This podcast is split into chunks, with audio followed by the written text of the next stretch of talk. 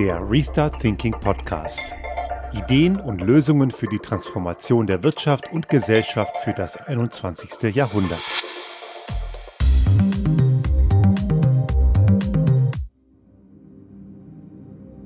Die Folge 153 befasst sich mit einem Thema aufgrund eines aktuellen Anlasses diese Woche und greift auf eines der allerersten Themen dieser Podcast-Folge zurück. Genau genommen schauen wir heute thematisch ein klein bisschen auch auf die Folge 8. Das war im Oktober 2017. Da haben wir das Thema Lobbyismus bereits behandelt. Und in dieser Woche kamen ein paar ganz interessante Meldungen auf, die den Punkt des Lobbyismus nochmal in den Fokus rücken. Es geht hier im Konkreten um die Personalentscheidung der deutschen Außenministerin Annalena Baerbock, die Greenpeace-Chefin und US-Amerikanerin Jennifer Morgan in das Team im Außenministerium zu holen als Fachexpertin für internationale Klimafragen. Und die Kritik an dieser Entscheidung kam prompt genau aus dem Lager, die normalerweise mit Lobbyismus weniger Berührungsängste haben, als sie jetzt so vorgeben, als ob sie sie hätten. Die ganze Diskussion ist ziemlich scheinheilig und sollte uns in dieser Folge dazu führen, dass wir nochmal einen Blick auf die Frage des Lobbyismus werfen. Denn Lobbyismus ist nicht grundsätzlich und pauschal schlecht. Es ist nur schlecht, so wie es meistens gemacht wird. Und auf der anderen Seite möchte ich die Frage beleuchten, inwiefern Lobbyismus in Anführungsstrichen geschrieben hier an dieser Stelle für Klima- und Umweltschutz überhaupt schlecht sein kann. Aber der Reihe nach. Ich werde auch nochmal die Folge der, äh, die Folge 8 des Restart Thinking Podcasts auch nochmal ver verlinken in den Show Notes, wenn die jemand nochmal nachhören möchte. Und zwar auf unserem YouTube-Kanal. Auf unserer Webseite ist sie noch nicht äh, eingelinkt. Wir werden das noch nachziehen. Im Rahmen des Webseiten-Redesigns ist noch nicht alles 100% verfügbar. Die alten Podcast-Folgen fehlen noch. Daher der Link auf den YouTube-Kanal. Dort ist sie auf jeden Fall weiterhin zu hören. Und natürlich auch auf allen Podcast-Catchern ebenso. Da, der Pfad hat sich auf jeden Fall nicht verändert. Also Lobbyismus ist grundsätzlich mal, wenn es richtig gemacht wird, nicht negativ. Das klingt erstmal komisch, gerade wenn man hört und bedenkt, was so in den letzten Jahren in Sachen Lobbyismus bekannt wurde und auch immer noch bekannt ist. Viele denken da immer noch, auch wenn es kein Lobbyismus war, an die Maskendeals einiger Unionspolitiker im letzten Jahr und im vorletzten Jahr. Das hat nichts mit Lobbyismus zu tun, sondern mit privater Vorteilsnahme in politischen Ämtern. Aber oft wird das so ein bisschen vermengt. Also der Begriff Lobbyismus, das kann man schon an dem Begriff Lobby merken, ist eigentlich gar nicht negativ. Lobby ist Englisch, logischerweise, und steht für Eingangshalle. Und gemeint ist damit die Eingangshalle des Parlaments der frühen, jungen US-amerikanischen Demokratie. In dieser Eingangshalle können oder konnten damals Interessensvertreterinnen und Vertreter aus der Bevölkerung aus allen möglichen Bereichen mit den Parlamentariern Kontakt aufnehmen und ihre, ihre Anliegen vorbringen und mit den Parlamentariern diskutieren. Und wie man schon an dem Setting der Eingangshalle, der Lobby sieht, fand das Ganze in einem öffentlichen Raum statt. Das bedeutet, jeder andere konnte mitbekommen, wer mit wem über was redete und es war damit in einem öffentlichen Raum und jeder hatte die Möglichkeit, an Parlamentarier heranzutreten. Ob das jemals wirklich so war, das kann ich jetzt nicht genau sagen, aber zumindest ist das die Idee von Lobbyismus. Und jetzt kommen wir genau an den Punkt, wo wir merken, dass es eben so in der Realität nicht ist. Denn wir wissen, es gibt eben keine Chancengleichheit. Wir haben nicht die Möglichkeit oder wir haben nicht die Tatsache, dass alle gleichermaßen an politische Mandatsträgerinnen und Mandatsträger herankommen. Gleichheit würde bedeuten, dass Jürgen Resch von der Deutschen Umwelthilfe genauso einfach einen Termin im Bundeskanzleramt oder in den Ministerien bei den Ministerinnen und Ministern bekommt, wie zum Beispiel Hildegard Müller vom VDA. Und das ist nachweislich nicht der Fall. Die großen Industrieverbände und auch große Konzerne sind tendenziell viel besser vernetzt und sie bezahlen auch aktiv Lobbyisten dafür, dass sie diese Kontakte herstellen und pflegen. Gemeinnützige Organisationen sind nicht so zahlungskräftig und man muss hier ganz klar feststellen, dass Lobbyismus, in, so wie es heute ist, sehr stark am Budget abhängt, was man selber reinsteckt, um Kontakte zu politischen Ämtern aufzubauen. Diese Chancengleichheit ist schon mal nicht gegeben und das hat auch was damit zu tun, dass gewisse Leute, die heute in solchen Positionen sind, in lobbyistischen Positionen oder als Vorstände von großen Industrieverbänden häufig vorher in der Politik waren und das sind dann meistens Unionsmitglieder gewesen. Nicht immer, aber in den meisten Fällen, dazu kommen wir gleich noch. Die andere Sache, die wir hier haben, oder geht es um das Thema Transparenz, auch das ist heute nicht gegeben. Wir wissen oft gar nicht, wer für wen eigentlich lobbyiert und in welcher Art und Weise es passiert, in welcher Intensität. Diese Transparenz fehlt nach wie vor. Die Maskendeals haben zwar dazu geführt, dass mittlerweile auch eine Union, eine CDU und auch eine CSU, die seit Jahren ein, Lobbyist, ein Lobbyregister boykottiert und auch sabotiert hat, die haben sich immer dagegen gesträubt, eingewilligt hat, dass es sowas gibt. Und ganz aktuell gibt es einen, einen Zwischenstand von Lobby Control, die das auf ihrer Webseite veröffentlicht haben, wo sie das Lobbyregister einmal so als Zwischenstufe mal evaluieren. Und sie stellen dort fest, dass es gerade mal 640 oder jetzt, ich habe gerade heute Morgen nochmal geschaut, 690 Eintragungen gibt im Lobbyregister. Das sind sicherlich nicht alle, die wirklich dort aktiv sind. Also diese Eintragungen sind, weiß Gott, noch nicht transparent. Da wird oder müsste noch einiges folgen. Was man auch noch nicht sehen kann, ist, wer in welcher Aufgabe dort lobbyiert. Einige Lobbyisten haben zum Beispiel wiederum Lobbyagenturen als deren Ansprechpartner angegeben und damit ist nicht klar, für wen sie dort wirklich Lobbyismus betreiben. Also es gibt zwar mittlerweile ein Lobbyregister, so die ersten zarten Pflänzchen sind ausgesät, aber das ist noch lange nicht da, wo wir eigentlich sein sollten. Diese Transparenz ist deswegen so wichtig, weil man dann genau sagen kann, wie politische Entscheidungen zustande kommen. Denn es muss transparent sein, welche Lobbyvertreter sich mit welchen Politikern zu welchen Themen wann getroffen haben. Und dazu kommt, und auch das ist ein riesiges Problem, dass Lobbyvertreter nach wie vor mehr oder weniger uneingeschränkten Zugang in Bundestag und Ministerien haben und dort aktiv Leute sitzen haben, die Gesetzestexte formulieren. Und diese Gesetzestexte wandern oft mehr oder weniger ohne irgendwelche Veränderungen dann in, der, in, in die Gesetzesunterlagen, die dann am Ende auch verabschiedet werden. Das ist jetzt ein Grundsatzthema von Lobbyismus. Wäre es also richtig, wäre es eine gute Sache. Da es allerdings nicht so läuft, wie es richtig ist, ist es problematisch. Kommen wir jetzt zu dieser Personalie Jennifer Morgan. Jennifer Morgan ist US-Amerikanerin und eben Greenpeace-Chefin.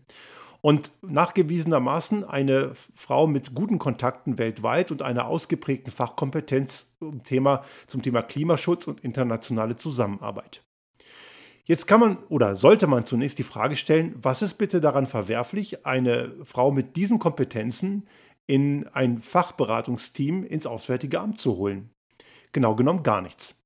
Und diejenigen, die jetzt den Lobbyvorwurf, den Lobbyismusvorwurf hier am lautesten formuliert haben, das sind primär Unionsleute. Und auch zum Teil aus der liberalen Ecke gibt es solche Kritiken. Das sind eben genau die, die mit Lobbyismus am engsten verbandelt sind. Die CDU spielt hier eine ganz schwierige Rolle. Es gibt nämlich in der CDU einen sogenannten Wirtschaftsrat. Dieser Wirtschaftsrat ist zwar kein offizielles Gremium, allerdings Vertreter des Wirtschaftsrats sitzen mit im Parteivorstand, wenn auch ohne Vorstandsrechte. Sie haben dort kein Stimmrecht, aber sie sind dort mit dabei. Der Wirtschaftsrat ist nichts anderes als eine ziemlich starke Lobbyorganisation mitten im Parteigremien und man darf nicht vergessen, die CDU hat bis vor kurzem noch 16 Jahre lang regiert. Lobbyisten sitzen sozusagen dort immer direkt am Tisch und manchmal ist das auch sehr offensichtlich. Zum Beispiel der ehemalige Bundesverkehrsminister Andreas Scheuer ein CSU-Mann, nicht gerade derjenige, der durch Kompetenz aufgefallen ist, hat sich etliche Male mit Vertretern der Autoindustrie getroffen, mit Vertretern der Umweltverbände kein einziges Mal. Damit zeigt man auch schon mal, dass es dieses Ungleichgewicht gibt und das ist kein neues Problem. Das hat nicht erst seit Andrea Scheuer ist das bekannt, das war auch schon vorher so. Ein ganz prominentes Beispiel für direkten Lobbyismus ist Julia Klöckner, ehemalige Landwirtschaftsministerin und CSU-Chefin oder eine der höheren äh, nee, CDU-Funktion, nicht CSU, CDU-Funktion in Rheinland-Pfalz, ehemalige Weinkönigin auch, nebenbei gesagt. Die hat ganz offensichtlich sich mit dem Nestlé-Chef getroffen und hat sogar dort PR-Videos mit dem gemacht. Also mehr Lobbyismus geht eigentlich gar nicht. Und das sind Einflussnahmen, die sind ziemlich markant. Und all diese Einflussnahmen erfolgen nun von Unternehmen, die ganz klare Gewinnerzielungsabsichten haben und mitunter nicht unbedingt zum Vorteil der Gemeinschaft und auch nicht zum Vorteil der Wirtschaft allgemein, sondern zum Vorteil, sogar kurzfristigen Vorteil von genau diesen Unternehmen. Wenn Nestlé lobbyiert, dann passiert das zu Lasten auch von Entwicklungsländern, zu Lasten von der Wettbewerbsfähigkeit in Entwicklungsländern, denn sie fluten dort ihre billigen Waren in der Form in die Entwicklungsländer hinein, dass die lokale Landwirtschaft nicht mehr konkurrenzfähig ist. Und sie spekulieren auch mit Wasserrechten. Das Ganze ist höchst dubios. Das ist kein Unternehmen, das irgendwie in irgendeiner Form unterstützungswürdig wäre. Aber sie haben eben einen guten Draht in die Politik. Oder auch die deutsche Autoindustrie fiel und fällt immer noch immer wieder auf mit Lobbyaktionen, die vielleicht für sie selbst kurzfristig gut sind, aber mittel- bis langfristig auch für sie selbst schädlich. Wenn man also noch immer ein auf Technologieoffenheit redet und dabei Verbrennungstechnik meint, dann ist das so, als würde man genauso heute immer noch Pferdekutschen gut finden, weil das ist ja auch technologieoffen. Es gibt gewisse Dinge, die sind einfach mal durch. Und es ist nicht technologieoffen, wenn man alte, ineffiziente und schmutzige Technologien weiterhin nach vorne bringt, weil man damit halt einfach immer noch einen guten Reibach machen kann. Diese Effekte sind allerdings sehr deutlich und zeigen letzten Endes, dass es diesen Lobbyisten nicht um das Wohl der Wirtschaft, das Wohl der Gesellschaft und die Prosperität eines Landes geht, sondern um ihren eigenen kurzfristigen Gewinn. Dass andere dabei unter die Räder kommen, manchmal auch im wahrsten Sinne des Wortes, spielt da eher eine nachgelagerte Rolle, wenn auch manchmal sogar eine Rolle, die bei Null ist, also gar keine Rolle. Jetzt übertragen auf Greenpeace. Jetzt wissen wir, Jennifer Morgan ist Greenpeace-Chefin. Und jetzt sagen einige, die Frau kommt jetzt in das Auswärtige Amt als Fachberaterin für Klimafragen und hat damit, damit säße Greenpeace im Auswärtigen Amt in Einflusspositionen. Zunächst einmal ist das eine Unterstellung, denn so gibt es erstmal keine Evidenz, dass sie dort als Vertreterin von Greenpeace sitzt. Sie hat nur vorher bei Greenpeace gearbeitet. Und wenn man eine Fachexpertin sucht für Klimafragen und internationale Zusammenarbeit, dann ist eine Greenpeace-Chefin vielleicht nicht die schlechteste Wahl. Greenpeace ist eine seit den 60er Jahren existierende Umweltorganisation. Einige werden es vielleicht wissen, Greenpeace ist in Kanada gegründet worden und die Gründer waren Leute, die damals mit einem kleinen Segelboot gegen französische Nukleartests im Mururoa-Atoll im Südpazifik protestiert haben. Und das war die Geburtsstunde dieser Umweltschutzorganisation. Weltweit vernetzt, weltweit aktiv. Und diese Umweltorganisation hat nicht nur Expertise darin, gewisse Aktionen zu blockieren und damit auch Aufmerksamkeit zu erzeugen. Das machen sie zum Teil sehr geschickt, zum Teil ist es auch manchmal fragwürdig, kann man kontrovers diskutieren, aber sie haben auf jeden Fall eine gute Absicht dabei und in den meisten Fällen ist es auch gut gelungen. Aber Greenpeace hat auch eine sehr gute Erfahrung im Aufbereiten von Daten, von wissenschaftlichen Fakten, die von Wissenschaftlerinnen und Wissenschaftlern weltweit aggregiert werden. Und, und, Greenpeace hat dort auch entsprechende Funktionen im Vermitteln von Wissen und internationaler Zusammenarbeit im Punkto Klimaschutz und Umweltschutz. Und dass eine Jennifer Morgan, die vorher bei Greenpeace war, zu dem Thema Expertise hat, ist dadurch schon mal relativ wahrscheinlich. Also, dass Greenpeace jetzt dort am Tisch sitzt stimmt einfach mal nicht, denn sie wechselt letzten Endes ihre Aufgabe. Sie wird ja nicht beide Rollen gleichzeitig bekleiden. Und die nächste Frage, die man stellen muss, die Interessen von Greenpeace, sind die unbedingt schlecht? Ich meine nein. Denn es sollte im Interesse der Außenpolitik eines Landes wie Deutschland sein, schließlich eine der wichtigsten Volkswirtschaften der Welt, dass Klimaschutz und Umweltschutz eine wichtige Rolle spielt. Und damit ist das Interesse von Greenpeace in dem Fall, auch wenn Greenpeace dann nicht mehr am, am Tisch von Annalena Baerbock sitzt, sondern Jennifer Morgan. Aber die Interessen von Greenpeace sind in weiten Teilen kongruent mit den Interessen Deutschlands in seiner Außenpolitik und nebenbei gesagt nicht nur in der Außenpolitik. Damit ist es auch dieser, dieser dieser Lobbyismusvorwurf einmal mehr ziemlicher Blödsinn, weil diese Interessen sind ja mehr als wichtig. Denn wer Klimaschutz noch immer nicht ernst nimmt, oder ich habe jetzt auch gerade die Tage wieder gelesen, Volker Wissing, der FDP-Verkehrsminister, meint, man soll bei Klimaschutz langsam machen, man darf das nicht überstürzen. Jemand, der heute noch solche Sätze sagt, hat das Problem nicht mal in Ansätzen verstanden. Es sollte längst klar sein, dass Klimaschutz nicht machen viel, viel teurer kommt und für jede Volkswirtschaft giftiger ist, als Klimaschutz zu investieren und zu machen. Man muss es nur richtig gestalten und diese Möglichkeiten gibt es. Die Konzepte liegen längst auf dem Tisch. Das bedeutet letzten Endes, dass diese Personalbesetzung nichts mit Lobbyismus zu tun hat. Denn Greenpeace ist keine Lobbyorganisation. Greenpeace ist eine Organisation, die einen gemeinnützigen Zweck hat. Und wenn es eine Lobbyorganisation ist, dann im Sinne des, der ursprünglichen Bedeutung von Lobbyismus, dann wäre es ja auch wieder in Ordnung. Also die Interessen, um die es dort geht, sind mehr als legitim und absolut korrekt. Dass die Kritik ausgerechnet aus dem Unionslager kommt, Das ist besonders perfide, weil genau dort ist die Verquickung mit Lobbyinteressen eben besonders groß. Einer der wohl dümmsten Kommentare, die ich in dem Kontext diese Woche gelesen habe auf Twitter, war vom CSU-Generalsekretär Markus Blume. Blume. Der hat nämlich gesagt, dass, oder er hat sich darüber beschwert, dass es im Kabinett keinen Platz für einen Bayern gäbe, aber für Greenpeace-Lobbyisten schon. Ich weiß nicht, was das eine mit dem anderen zu tun hat, denn Bayer zu sein ist ja weder ein Merkmal für Qualifikation oder auch für Nichtqualifikation. Es ist einfach nur irgendwo eine Herkunft, aber das qualifiziert einen erstmal zu gar nichts. Genauso wie eine Herkunft von woanders einen erstmal zu gar nichts qualifiziert. Aber dass man jahrelang eine international operierende Umweltschutzorganisation, eine NGO ohne Profitmaximierungsinteressen geleitet hat, ist durchaus ein Qualifikationsmerkmal. Und das äh, vergessen solche Leute wie Herr Blume massiv und auch all die anderen, die da immer wieder jetzt in dem Kontext dagegen gestänkert haben. Ich möchte im, im Punkto Transparenz und Offenheit hier noch eine Sache nachschieben. Ich bin selber über 20 Jahre Fördermitglied bei Greenpeace. Ich habe diese Umweltorganisation, die unterstütze ich schon seit meinem Schülerdasein, also genau genommen schon über 30 Jahre, also die Zeit vergeht. Und ich war vorher bei Greenpeace Deutschland in, als passives Fördermitglied aktiv. Ich war nie Aktivist, aber ich habe immer dort diese Organisation monetär unterstützt und tue es auch, seitdem ich in Österreich wohne, dann für die österreichische Organisation. Das sollte ich der Vollständigkeit halber und für die notwendige Transparenz hier an dieser Stelle nochmal mitteilen. Abschließend noch ein paar Worte zu der Frage, inwiefern sind die Aktionen von Greenpeace manchmal fragwürdig. Einige, und das höre ich zum Beispiel gerade von Redakteuren aus dem Springer-Lager, äh, Dagmar Rosenfeld, die Chefredakteurin der Welt am Sonntag, hat bei Maischberger die Woche die Woche einen Satz gesagt, den finde ich einfach nur ziemlich plump, nämlich, dass Greenpeace auch eine kriminelle, kriminelle Strukturen und kriminelle Aktion machen würde. Das ist einfach nicht wahr. Was Greenpeace tut, ja, das geht in den Bereich des sogenannten zivilen Ungehorsams.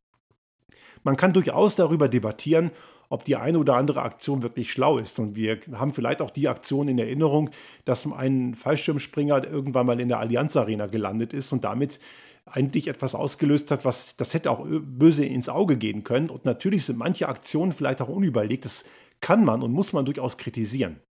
Aber kriminell ist was anderes. Kriminell ist es, wenn man Schummeldiesel auf den Markt bringt und am Ende die Gesundheit und, den, und die Umwelt von Milliard, Millionen von Menschen gefährdet. Das ist kriminell. Eine Aktion zu machen, um die Umwelt zu bewahren und um unseren Lebensraum zu, zu bewahren und damit natürlich auch Aufmerksamkeit zu generieren, indem man gewisse Dinge auch blockiert, ohne eine Sachbeschädigung zu vollführen. Also die Aktionen sind immer so ausgelegt, dass es nicht zu Schäden kommt. Das ist ein völlig legitimes Mittel. Auch die Leute, die momentan in Berlin sich auf Straßen kleben, das mag man vielleicht nicht gut finden. Und wenn man selber im Stau steht, ärgert man sich vielleicht auch. Okay, kann man auch vielleicht verstehen, aber das sind völlig legitime Mittel, denn würden die Leute das nicht tun und würden sie sich nur mit einem Transparent an den Straßenrand stellen, dann würde man ihnen eben keine Beachtung schenken. Das Thema Klimaschutz ist extrem wichtig. Vielleicht haben Sie es diese Woche nicht mitbekommen, es war auch nur eine Randnotiz. Der Allzeithochwert von der CO2-Konzentration hat wieder mal den bisherigen Höchstwert von 420 ppm geknackt.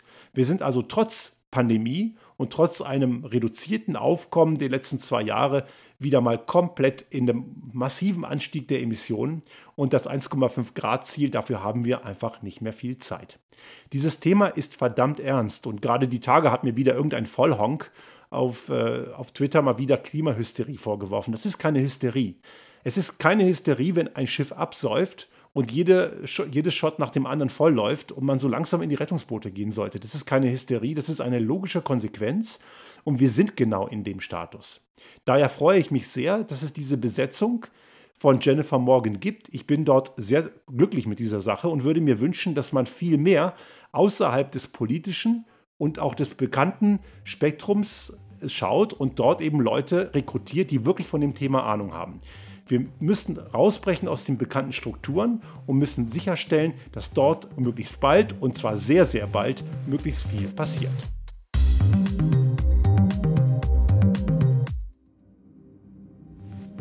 Sollte Ihnen unser Podcast gefallen haben und Sie auch künftig keine Folge verpassen wollen, dann abonnieren Sie uns einfach auf den gängigen Kanälen wie zum Beispiel iTunes, Spotify oder anderen Podcast-Hostern oder auch auf unserem YouTube-Kanal finden Sie immer mit dem einen Tag Verzögerung die aktuelle Folge unseres Restart Thinking Podcast und selbstverständlich freuen wir uns in Zeiten der Aufmerksamkeitsökonomie über das eine oder andere Like.